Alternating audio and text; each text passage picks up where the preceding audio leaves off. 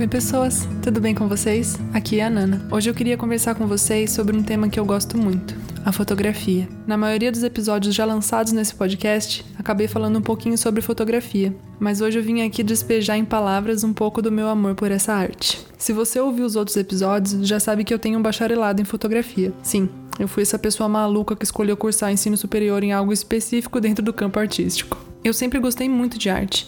Desde criança eu sabia que eu ia trabalhar com alguma coisa relacionada a ela. Quando eu tinha uns 9, 10 anos de idade, eu queria muito ser escritora. Já na pré-adolescência eu quis ser artista plástica, mas a falta de talento não me permitiu. Então, lá pelos meus 15 anos, eu encontrei a fotografia. E a destreza que faltava em mim para usar os pincéis para pintar os quadros parecia existir no manuseio de uma câmera. Eu costumo brincar que Deus, ao me ver com desejo de criar arte, me entregou a fotografia como um presente. E hoje eu queria falar um pouco sobre o poder criativo que a fotografia tem, que me força inclusive a discordar de um teórico que eu gosto muito, o Huckmacher. Porque no seu livro Arte Moderna e a Morte de uma Cultura, ele diz que a fotografia é uma cópia da realidade, e eu discordo disso. E a Rebeca, que é minha irmã, amiga do coração, tá com a minha edição desse livro emprestada e ela não me deixa mentir ao dizer que eu usei os cantos das páginas para pontuar essa discordância. A fotografia é como um recorte da realidade. Quando o pintor desenha um quadro, ele pode ou não fazê-lo a partir de uma imagem real. Já a fotografia, por mais que exista pós-produção, tratamento, sempre registra algo real, palpável e físico. Bom, até aqui o conceito de cópia da realidade se mantém, né? Mas para entender a fotografia como um recorte, a gente precisa olhar para além dela. Talvez para o fotógrafo, porque é dele o poder de escolha sobre qual parte da realidade ele vai registrar. Toda escolha a favor de uma coisa é contra outra coisa. Aquilo que o fotógrafo escolhe colocar colocar dentro do enquadramento é a raiz desse poder criativo, porque ele demonstra o que é importante para ele a ponto de estar dentro da sua obra.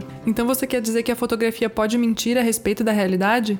Sim, Exatamente. Todos nós já fomos enganados por alguma fotografia. Um grande exemplo disso é uma fotografia de um grande fotojornalista chamado Kevin Carter. Muitos de nós já vimos essa foto várias vezes. É aquela de uma criança em primeiro plano, desnutrida e ao fundo um abutre como que à espera da morte para poder devorá-la. Mas essa foto é uma mentira, uma mentira que inclusive custou a vida do Kevin Carter. Para fazer essa foto, ele usou um tipo de lente que fazia parecer que o animal estivesse muito mais próximo da criança, e essa criança inclusive estava sendo cuidada, ela não estava ali abandonada ao relento. E essa fotografia é um ótimo exemplo para provar que ela é muito forte pela mensagem que passa, mas isso não significa que ela é uma cópia da realidade. Juan Foncuberta, em seu livro O Beijo de Judas, traça uma grande pesquisa e levanta o questionamento a respeito da verdade e a mentira que a fotografia carrega. Ele começa o livro contando a respeito do nascimento de sua filha, que nasceu prematura e teve de ficar num lugar no hospital onde os pais não tinham acesso. Então ele entregou sua câmera a uma enfermeira e pediu que ela fotografasse sua filha, para que ele e a esposa pudessem vê-la. Foi então que ele se questionou: e se ela de repente fotografasse a criança errada? Ele e a esposa provavelmente ficariam felizes vendo a foto, acreditando ser sua filha, quando na verdade poderia ser outro bebê. É dessa ideia de vender uma mentira travestida de realidade que o título Beijo de Judas se originou, de uma passagem bíblica sobre um gesto que fingia afeto, mas na verdade era uma denúncia, um ato mentiroso para incriminar aquele que é a verdade. Foncoberta diz nesse livro que toda fotografia é uma ficção que se apresenta como verdadeira, que o bom fotógrafo é o que mente bem a verdade. Eu pessoalmente concordo com muitas das coisas que ele diz nesse livro, porque com essa ideia de brincar com a verdade e a mentira, ele demonstra o poder de criação que existe também na fotografia, como nas outras expressões artísticas. Diferente, inclusive, do que o Huckmacher diz, que a fotografia é só uma cópia da realidade. Existe um livro chamado Contatos, da agência Magnum, que são folhas de contato de fotógrafos. Bom, para quem não sabe, folhas de contato são os positivos de um filme fotográfico. É algo mais incomum hoje em dia, já que a própria fotografia analógica se tornou algo mais raro. Mas é como se fosse o rolo de câmera do seu celular, que você tira várias fotos similares até achar que você considera melhor. E o interessante desse livro é ver como um fotógrafo criou sua mentira baseada na realidade de uma cena, como ele foi construindo o enquadramento e considerava ideal, escolhendo o que entraria ou não para dentro do enquadramento da sua fotografia final. A fotografia é como o fotógrafo expressa suas escolhas, sejam elas feitas de questionamentos rasos ou mais profundos. E com isso de questionamentos mais profundos, eu quero trazer também uma discussão aqui a respeito da escolha de temas a fotografar que os artistas fazem em suas vidas. Talvez a melhor coisa aqui para ilustrar a minha ideia seja dar o meu exemplo.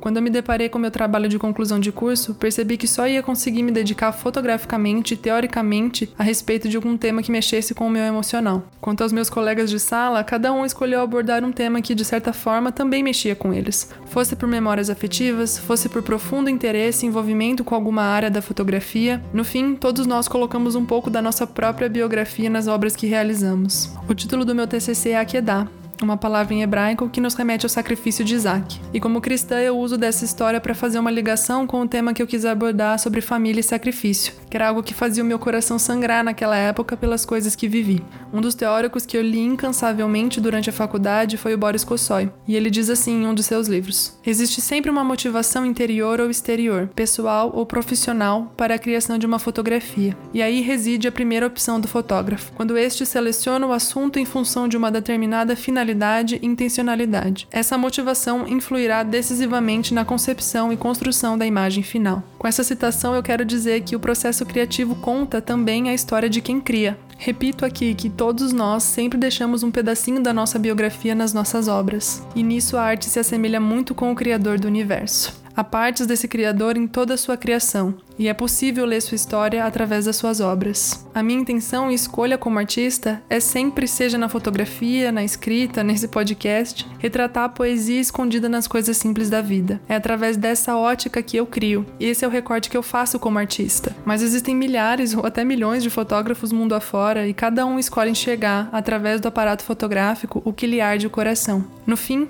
Todo fotógrafo mente sobre a realidade através de seus recortes pessoais a fim de exibir a sua verdade. Bom, eu vou deixar vocês aqui com essas caraminholas na cabeça, pensando a respeito do processo criativo, questionando o que leva cada artista que você admira a escolher os temas que fotografam, pintam, desenham, escrevem, cantam, enfim. Até semana que vem. Um beijo e um queijo.